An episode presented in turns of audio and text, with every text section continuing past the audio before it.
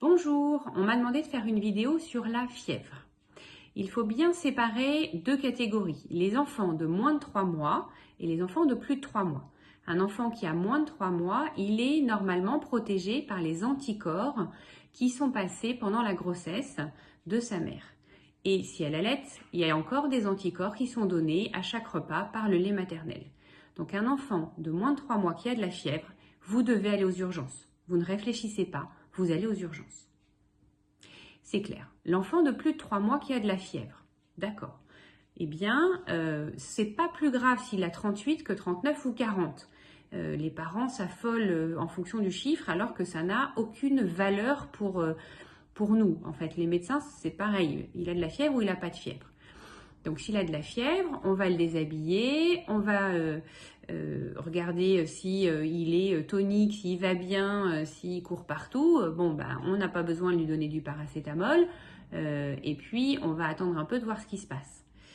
Si au contraire, même s'il est à peine à 38, il est complètement mou, à réactif, ou au contraire, il pleure, il geint, il n'est pas bien, on lui donne du paracétamol et on va, euh, selon l'état de l'enfant, hein, comme on le sent, chez le médecin ou aux urgences.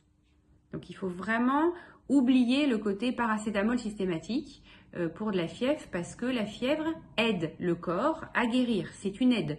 Donc euh, on le donne uniquement si l'enfant ne le supporte pas et va pas bien. C'est vraiment important de comprendre ça. Évidemment, je ne peux pas m'empêcher de vous reparler du thermomètre.